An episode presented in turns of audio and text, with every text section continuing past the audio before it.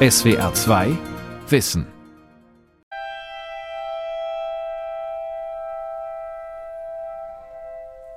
Le 5 Mai, der 5. Mai. Gesang auf den Tod des Kaisers Napoleon von Hector Berlioz, komponiert ein Jahrzehnt nach Napoleons Tod am 5. Mai 1821. Ein frühes musikalisches Zeugnis der Napoleon-Nostalgie. Berlioz war Fan des Kaisers. Die deutsche Sicht auf Napoleon ist vieldeutiger.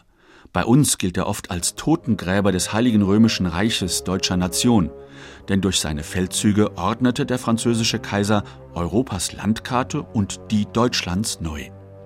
Gleichzeitig stabilisierte Napoleon, was die französische Revolution wenige Jahre zuvor erschüttert hatte.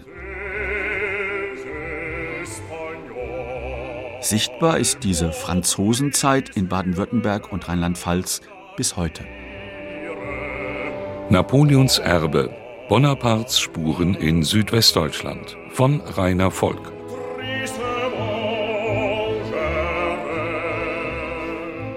Zunächst ist ja die französische Revolution durchaus begrüßt worden. Es sind Revolutionsterroristen nach Paris gereist, die haben begeisterte Berichte in die Heimat geschrieben. Am Rhein gab es Versuche, Tochterrepubliken zu errichten. Ute Planert ist Professorin für die Geschichte der frühen Neuzeit an der Uni Köln. Ihr jüngstes Buch heißt Napoleons Welt und es skizziert bilderreich die Folgen der französischen Revolution für ganz Europa. Einer Zeit, die spürt, dass der Absolutismus seinem Ende entgegengeht und etwas Neues auf Politik und Gesellschaft zukommt. Deshalb sieht Ute Planert Napoleon als Figur zwischen den Zeiten.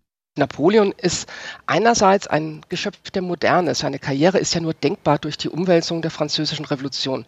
Aber er agiert auch gleichzeitig nach den Spielregeln des Ancien Regime, wenn man sich etwa seine ausgeklügelte Herrschaftsrepräsentation anschaut, also den Pomp, mit dem er sich als Kaiser umgibt. Das soll ganz klassisch seiner Herrschaft Legitimität verleihen.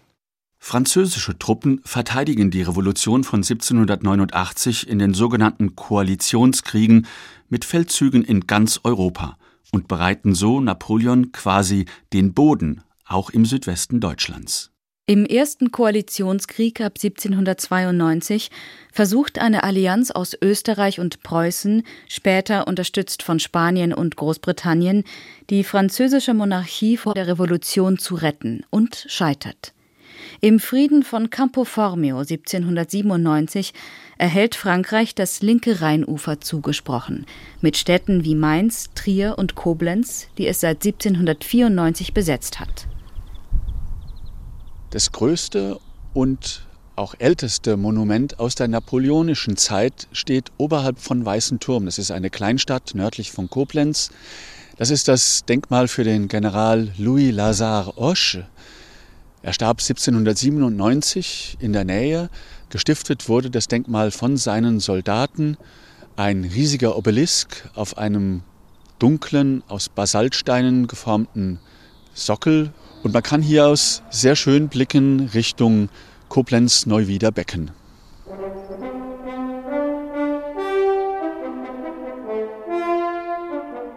Auch rheinaufwärts sorgt die französische Präsenz für Panik. So fürchtet der badische Markgraf Karl Friedrich, französische Truppen könnten auch ihn vertreiben. Frank Engerhausen von der Universität Heidelberg, Autor eines Standardwerks zur Geschichte Badens, erklärt die Strategie und Ungewissheit der damaligen Zeit ernsthafte Szenarien, dass man auf französischer Seite überlegt hat, wir annektieren badisches Gebiet, hat es nicht gegeben.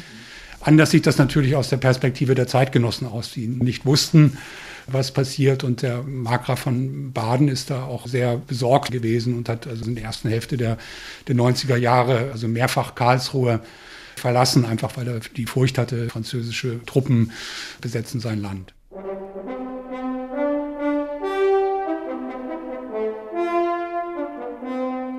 Auftritt Napoleon. Seit einem Staatsstreich im November 1799 ist er erster Konsul und mächtigster Mann Frankreichs. Das Land hält den gerade mal 30-jährigen Feldherrn wegen seiner Siege in Schlachten in Italien und Ägypten für ein militärisches Genie und erteilt ihm Vollmachten, Minister, Richter, Offiziere und Beamte zu ernennen.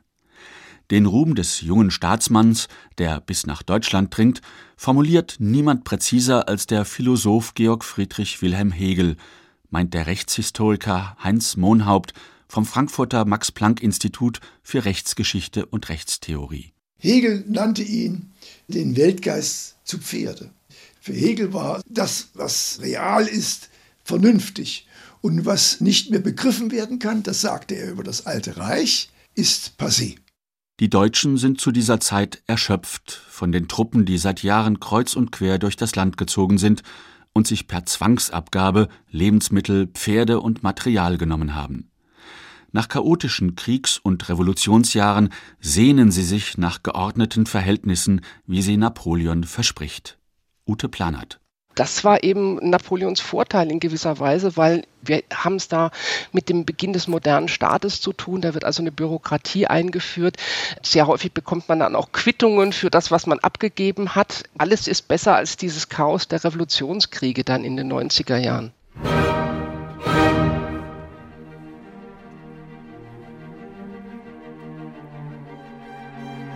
Wie verbreitet diese Hoffnung ist, zeigt die Entstehung von Ludwig van Beethovens dritter Sinfonie, der Eroica.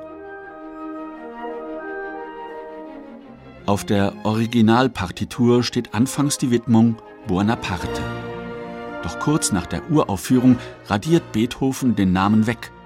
Angeblich, als er erfährt, dass Napoleon sich im Dezember 1804 in Paris zum Kaiser der Franzosen gekrönt hat.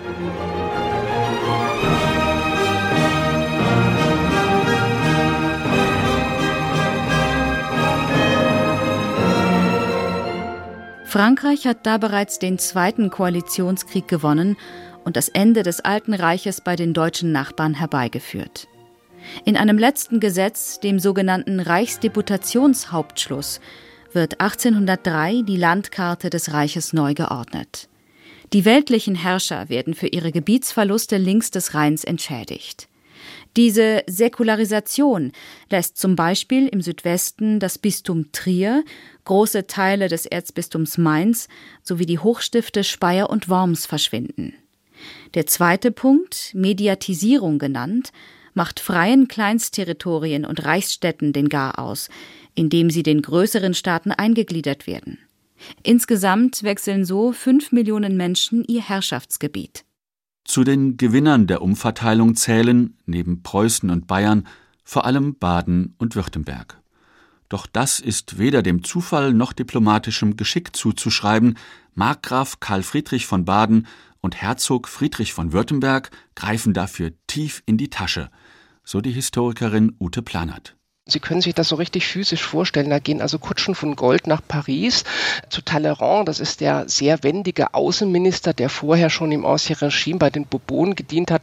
Und dieser wendige Außenminister, der teilt dann auch so ein bisschen zu. Und die großen Gewinner, das ist tatsächlich Baden-Württemberg und Bayern. Baden, ich glaube, da versiebenfacht sich das Territorium in der Zeit. Ortstermin im Residenzschloss Ludwigsburg. Der Franzosenkaiser ist dort zweimal zu Gast. Beim ersten Mal, am 2. Oktober 1805, kommt er, quasi unangemeldet, mit 60.000 Soldaten, denn der dritte Koalitionskrieg gegen Österreich und dessen Alliierte steht an. Beim Empfang im Marmorsaal kann Napoleon sehen, wie erfolgreich sich auch sein Kunstgeschmack außerhalb von Frankreich breit macht. Schlossführerin Laura Imprescha. Durch Napoleon wird der Empire-Stil in ganz Europa auch promoviert. Und so entstanden eben diese Räume, die ziemlich schlicht ausschauen. Gerade Linien, Götter und Göttinnen, die an die Antike erinnern. Und hier im Marmorsaal haben wir auch was ganz Besonderes, nämlich diese offene Decke mit diesen fünf Wildvögeln. Und tatsächlich hat es hier auch einen akustischen Effekt. Wenn man in die Hände klatscht, so klingt es, als ob sie fliegen würden.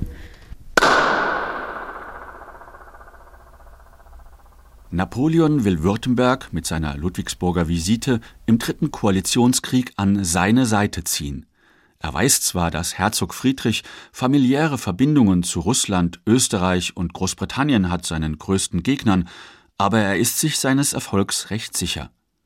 In der Tat gibt sich der Gastgeber politisch und sprachlich sehr geschmeidig, erzählt Laura Imprescha.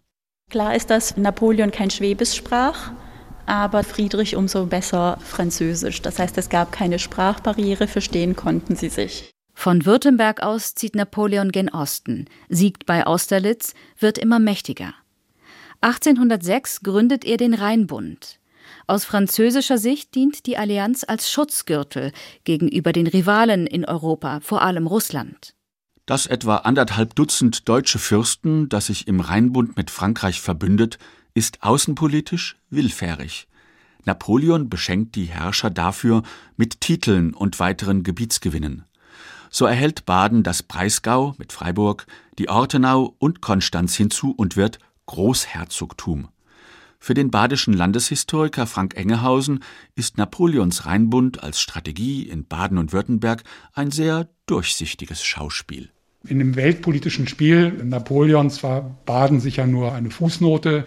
Da platziert man, man Bayern noch mit dazu nimmt, drei Mittelstaaten, die so groß sind, dass sie eine Pufferfunktion erfüllen können, aber eben auch wieder so klein, dass sie uns mit eigenen Ambitionen nicht gefährlich werden können. In Württemberg nutzt Landesherr Herzog Friedrich die Gelegenheit, die Zustände im eigenen Sinne umzugestalten.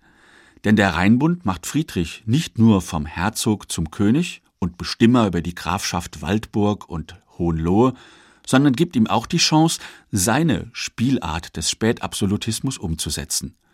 Ute Planert sagt über die Strategie Friedrichs, das Erste, was er macht, er löst also quasi die alten Landstände auf, erklärt sich also zum souveränen Herrscher, der kriegt ganz Neu-Württemberg dazu, da probiert er schon mal Gesetze aus, die er vorher nicht machen konnte in Altwürttemberg. Das Mehr an Prestige und Größe hat indes auch seine Schattenseiten. Konkret, auf den neuen Ländereien lasten teilweise riesige Schulden. Im Großherzogtum Baden steigt zum Beispiel die Pro-Kopf-Verschuldung von 1790 bis 1818 um das 60-fache. Das zwingt den Großherzog dazu, sein Land auf einen Modernisierungskurs zu bringen. Frank Engehausen erklärt die Nöte anhand der Uni Heidelberg, die 1803 mit der Kurpfalz zu Baden gekommen ist, kaum 100 Studenten hat und kein Geld. Man konnte die Professoren nicht mehr bezahlen, weil die ihre Einkünfte bezogen haben, häufig in Naturalleistungen, die zum Teil aus linksrheinischen Besitzungen stammten. Und wenn dann der Professor XY sein jährliches Fass Wein nicht mehr bekommen hat, dann war das schwierig. Und da musste man eben eine ganz klare Zäsur machen und äh, sagen, wenn wir die Universität am Leben erhalten wollen, dann müssen wir die eben auf eine neue Rechtsgrundlage stellen. Vorbild bei der Erneuerung wird abermals Frankreich. Dort wurde das ganze Land 1790 in Departements, Distrikte, Kantone und Kommunen unterteilt, um es effektiver verwalten zu können. Zudem hat Napoleon eine Verfassung erlassen, die Gleichheit, Freiheit und Eigentum verspricht. Auf deutschem Boden wählt er das neu geschaffene Königreich Westfalen, in dem sein Bruder Jérôme regiert, als Modell Modernität vorzuführen. Heinz Mohnhaupt vom Max-Planck-Institut für Rechtsgeschichte und Rechtstheorie in Frankfurt erläutert. Napoleon hat also die Verfassung mit den eben genannten Grundsätzen seinem Bruder zur Durchführung geschickt und hat das wunderbare Wort gesagt, soyez un roi constitutionnel. Du sollst jetzt ein verfassungsgemäßer König sein. Also einerseits Monarchie, andererseits Verfassung. Das war bisher nicht zusammenzubringen, das ist neu. Weil die Vorteile dieser Neuerungen einleuchten, werden sie vielerorts in Deutschland nachgeahmt. Vor allem findet ihre juristische Basis viel Zustimmung, das neue Zivilgesetzbuch Code Civil oder Code Napoleon genannt. Denn es entwirrt das über Jahrhunderte entstandene Knäuel aus römischem Recht, Gewohnheitsrecht, Reichsgesetzen, Reichspolizeiordnung und anderen traditionellen Normen. Der Code Zivil will nicht mehr alle Eventualitäten des Lebens abdecken, sondern beschränkt sich auf gut 2200 Paragraphen und will den Richter zu eigenständigem Denken bringen. Heinz Mohnhaupt. Er muss Prinzipien des Gesetzes herausfiltern, nach denen er in den Fällen, wo nichts bestimmt war, eine Entscheidung treffen kann und muss. Wenn er solche Prinzipien nicht findet, muss er sie selbst entwickeln im Geiste der Verfassung und des Gesetzes. Neu gedacht wird bei dieser Gelegenheit auch ein Alltagsphänomen, mit dem der Staat bisher nichts zu tun hatte, das Heiraten. Die Ehe wird im Code Zivil nun nicht mehr nur als kirchliches Sakrament gesehen, sondern auch als zivilrechtlicher Vertrag zwischen Mann und Frau. Ein Gedanke, den Reformation und Aufklärung geprägt haben und der nun konkrete Folgen hat. Ja, das heißt, man konnte sich scheiden lassen und es haben sich auch Leute scheiden lassen, sowohl Männer als auch Frauen. Laila Scheuch, Doktorandin an der TU Darmstadt, hat Standesamtsakten ausgewertet, die infolge der französischen Gesetze in Südwestdeutschland nun geführt werden. Ihre Funde in Aachen, Trier, Koblenz und Mainz zeigen, ab den 1790er Jahren nutzen vor allem Frauen die Chance, sich von ihrem Partner trennen oder scheiden zu lassen. Als Beispiel erzählt Laila Scheuch von einem Fall, den sie in einem Koblenzer Archiv entdeckt hat. In Koblenz hatten wir diese Bäckerin Gertrud Stürmer und von ihr ist halt ein Brief an die örtliche Verwaltung erhalten, wo sie sagt, mein Mann, meine Achtung für ihn schwindet von Jahr zu Jahr. Als ich geheiratet habe, habe ich mir erhofft, in meinem Ehemann sozusagen einen Freund fürs Leben zu haben. Interessanterweise steigt die Zahl der Scheidungen und Trennungen unter Napoleon aber nicht mehr an. Der Kaiser scheint sich auch für das Verhältnis von Mann und Frau als Stabilisator zu erweisen, nämlich indem sein Code Zivil das Scheidungsverfahren recht kompliziert gestaltet und die anerkannten Scheidungsgründe reduziert, erläutert Leila Scheuch.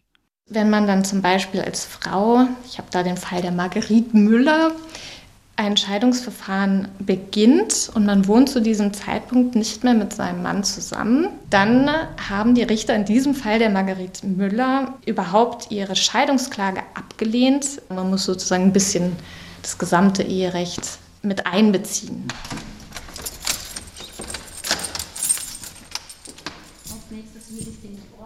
Selbst nutzt Napoleon Eheschließungen auch als Teil seiner Strategie, um den deutschen Südwesten an sich zu binden. So verkuppelt er Stephanie de Beauharnais, die Nichte seiner ersten Frau, mit dem Erbprinzen von Baden. Und bei seinem zweiten Besuch im Residenzschloss Ludwigsburg Anfang 1806 arrangiert er die Ehe zwischen Katharina von Württemberg und seinem Bruder Jérôme. Leider gibt es in Ludwigsburg nur wenige Souvenirs von diesem Ereignis, denn die Zeremonie im Jahr darauf findet durch Prokuration statt, also in Abwesenheit des wegen eines neuerlichen Koalitionskrieges verhinderten Bräutigams, erzählt Schlossführerin Laura Imprescha. Man erinnert sich in Ludwigsburg sehr gerne an die cremeweiße Robe, die die Katharina anhatte, ohne Korsett mit der Taille unter der Brust, eine cremeweiße lange Robe mit Silber- und Goldfäden bestickt, sodass sie eben aussah wie eine griechische Göttin.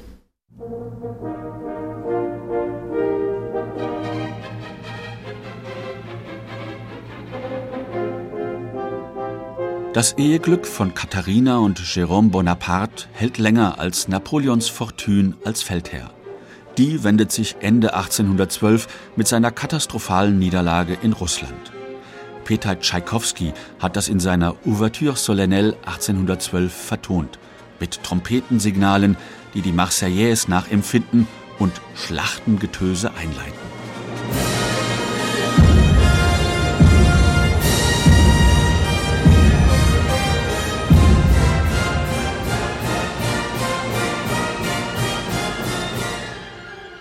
Als Napoleons Grande Armee geschlagen den Rückzug antreten muss, sind unter den Verwundeten und Toten viele deutsche Soldaten. Denn die Fürsten des Rheinbunds haben Frankreich für seine Kriege große Soldatenkontingente zur Verfügung stellen müssen. Baden zum Beispiel fast 7000 Mann, Württemberg fast 16.000. Freiwillig zieht kaum einer der jungen Männer ins Feld. Das Gros der Rekruten in Napoleons Einflussgebiet wird vielmehr durch andauernde Zwangsaushebungen gewonnen. Um diesen zu entgehen, bemühen die Menschen alle Tricks ihrer Zeit. Die Historikerin Ute Planert berichtet von interessanten Archivfunden im Südwesten. am Bodensee gab es katholische Pfarrer, die haben sich auf Latein kleine Kassiber geschrieben und dadurch angekündigt, wo kommt denn jetzt als nächstes die Rekrutierungskommission hin, sodass die also in den Dörfern schon wussten, aha, dann und dann. Und da haben sich die jungen Burschen natürlich versteckt, die waren einfach nicht auffindbar. Oder es gibt auch Fälle, da sind die so besoffen alle hingekommen, weil sie gedacht haben, dass sie vielleicht dann als untauglich erscheinen. Während die Bevölkerung die Feldzüge Napoleons über die Jahre zunehmend fürchtet, sind die Fürsten erst alarmiert, als Napoleons Stern sichtbar sinkt. Ab 1813 suchen sie den richtigen Zeitpunkt für den Absprung aus der Allianz mit ihm. Wieder ist Baden ein gutes Beispiel. Dem Großherzog gelingt der Seitenwechsel vom Rheinbund zur Allianz aus Österreich, Preußen und Russland nach der Völkerschlacht bei Leipzig. Das trägt ihm beim Wiener Kongress Rückendeckung durch den Zaren ein und sichert so langfristig die Gebietsgewinne der napoleonischen Jahre, erläutert Landeshistoriker Frank Engehausen von der Uni Heidelberg an einem Beispiel. Also es gab das Breisgau und da wurden dann wieder Stimmen lauter, dass man gerne nach Österreich zurück möchte. Und das war natürlich damals ein durchaus realistisches Szenario. Wenn Österreich gesagt hätte, wir wollen ins Breisgau zurück, dann hätte man das vermutlich verloren. Und es ist ein Großteil Glück gewesen und man hatte eben Unterstützung im Hintergrund. Aber dass die Badener da übermäßig geschickt agiert hätten, das kann ich nicht sehen. Die Endphase Napoleons, in Deutschland oft Befreiungskriege genannt, hat im Südwesten die vielleicht bemerkenswertesten Spuren hinterlassen, etwa bei Kaub am Rhein, einige Kilometer südlich des Loreleifelsens, an einer Stelle, an der heute eine Fähre Autos und Fußgänger von einem Ufer zum anderen übersetzt. In der Neujahrsnacht 1814 überqueren hier 60.000 Soldaten unter dem preußischen Feldmarschall Blücher mit Hilfe einer Pontonbrücke den Rhein. Auftakt zum russisch-preußischen Vormarsch nach Frankreich. Die mitten im Fluss liegende Burg Pfalz-Grafenstein dient ihnen dabei als eine Art Brückenpfeiler. Am linken Rheinufer erinnert ein Gedenkstein an das Ereignis, gegenüber im Städtchen Kaub gibt es ein Blücherdenkmal und ein Museum. Geradezu kurios ist ein Relikt dieser Umbruchsmonate in Koblenz, ein Brunnen aus Basaltstein.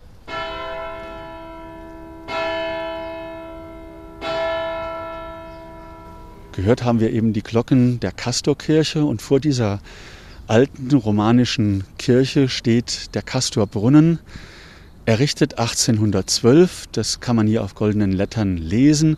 Ein dunkler Basaltquader. Unten drunter liest man auf Französisch in der Inschrift zur Erinnerung an den Russlandfeldzug unter der Präfektur von Jules d'Oison. Und dann kommen zwei Zeilen, die sehr ironisch sind.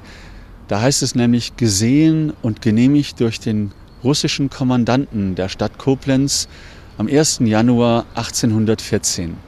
Manfred Böckling ist Denkmalpfleger in Koblenz. Herr Böckling, wie kam es zu dieser Inschrift?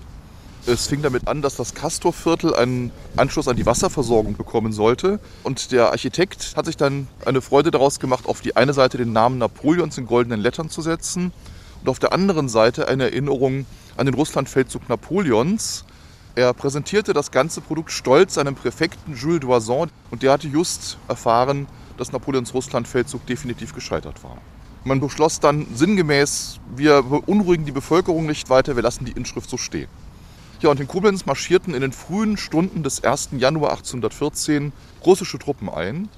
Und der russische Kommandant hatte wohl Spaß an diesem Denkmal und beschloss, die Inschrift bloß zu ergänzen. Geschichte ist eben wandelbar und kennt auch plötzliche Rückschritte. Das müssen nach Napoleons Verbannung 1815 vor allem die Juden in Deutschland erfahren. Ihnen hatte der Code Zivil Religionsfreiheit und damit das Ende der jahrhundertelangen Ghettoisierung gebracht, ein bedeutsamer Schritt der Emanzipation.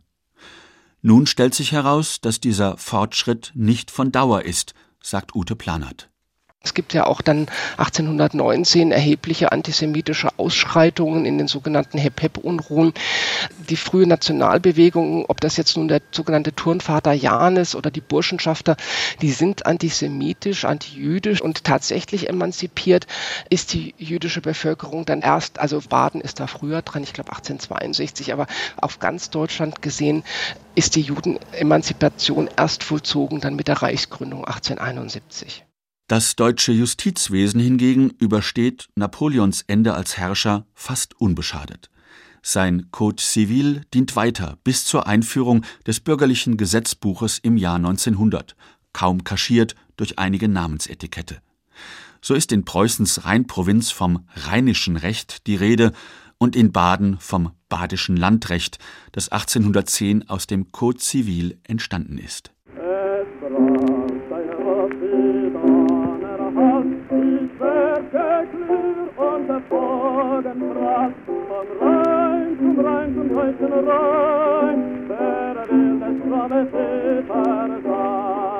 Napoleon wirft also lange Schatten. Bemerkenswert ist aber auch, dass seine Epoche Frankreich im Südwesten Deutschlands und besonders entlang des Rheins nicht zum Erbfeind macht. Nationalistische Lieder wie die Wacht am Rhein entstehen erst in späterer Zeit, zum Beispiel in der sogenannten Rheinkrise 1840, in der ein Grenzstreit um den Fluss entflammt. Die Erinnerungen an Napoleon sind dagegen vielfach positiv. Der Koblenzer Denkmalschützer Manfred Böckling erklärt das anhand eines Beispiels. In der Zeit, in der Napoleons sterbliche Überreste nach Paris überführt wurden, gründeten sich entlang des Rheins sehr viele Veteranenvereine, auch einer im Raum Koblenz. Und der errichtete auf dem Hauptfriedhof ein Denkmal für Napoleon, aber auch für die Veteranen der Armee Napoleons, die sich hier zur Ruhe gesetzt hatten. Und dort verewigt wurden dann die irgendwann verstorbenen Mitglieder des Veteranenvereins. Der letzte ist 1878 verstorben. Wer beurteilen will, wie die Deutschen Napoleon im Nachhinein sehen, muss auch im Blick haben, was auf ihn folgte. Nämlich ein halbes Jahrhundert, das in puncto Freiheit, Einheit und Gleichheit wenig Fortschritt bringt. Die Restauration ab 1815 mit dem Versuch einer europäischen Rückabwicklung der napoleonischen Ära und die gescheiterte liberale Revolution 1848 fördern eine Napoleon-Nostalgie, teils schon vor seinem Tod am 5. Mai 1821.